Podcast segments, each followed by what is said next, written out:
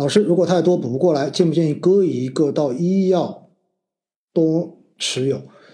这个要在乎你自己对于行业的判断，好不好？因为医药我自己是有投的，但是是不是是不是意味着医药已经到了一个谷底，未来就不会再跌了？正像我刚才说整个市场一样，这个是没有办法告诉你的。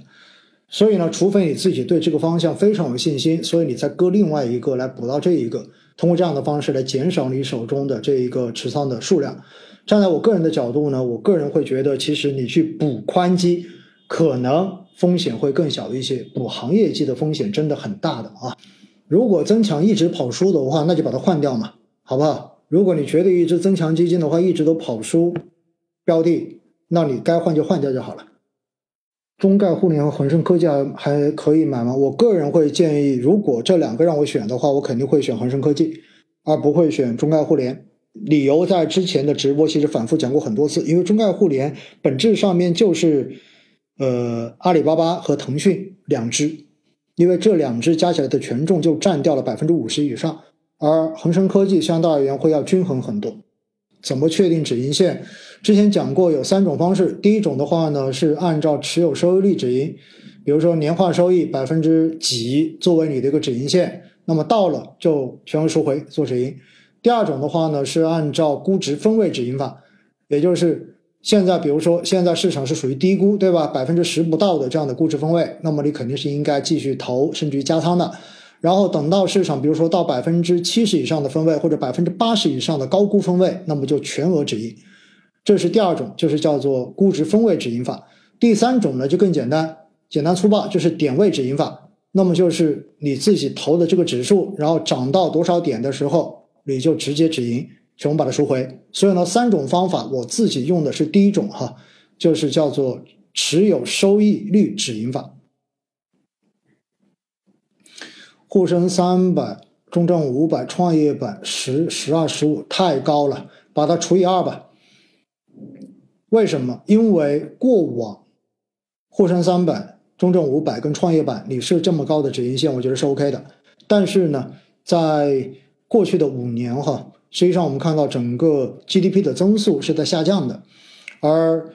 虽然就是指数最终能够获得超越 GDP 的一个增速，但当 GDP 的增速降到百分之五左右的时候，你这个时候再定以过往高速百分之七八、百分之十左右 GDP 增长速度之下的这一个指数的收益率就已经不太合适了。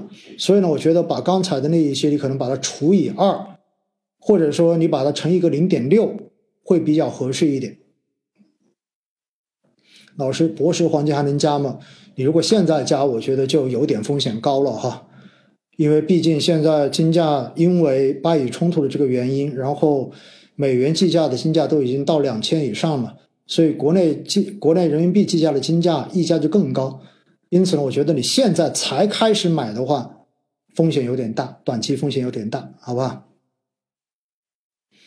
新书什么时候出来？有深入讲资产配置吗？新书还要改初稿啊，就是我已经拿到编辑出版社给的这个反馈了，所以还要改完，改完之后才会再回去给他们二审。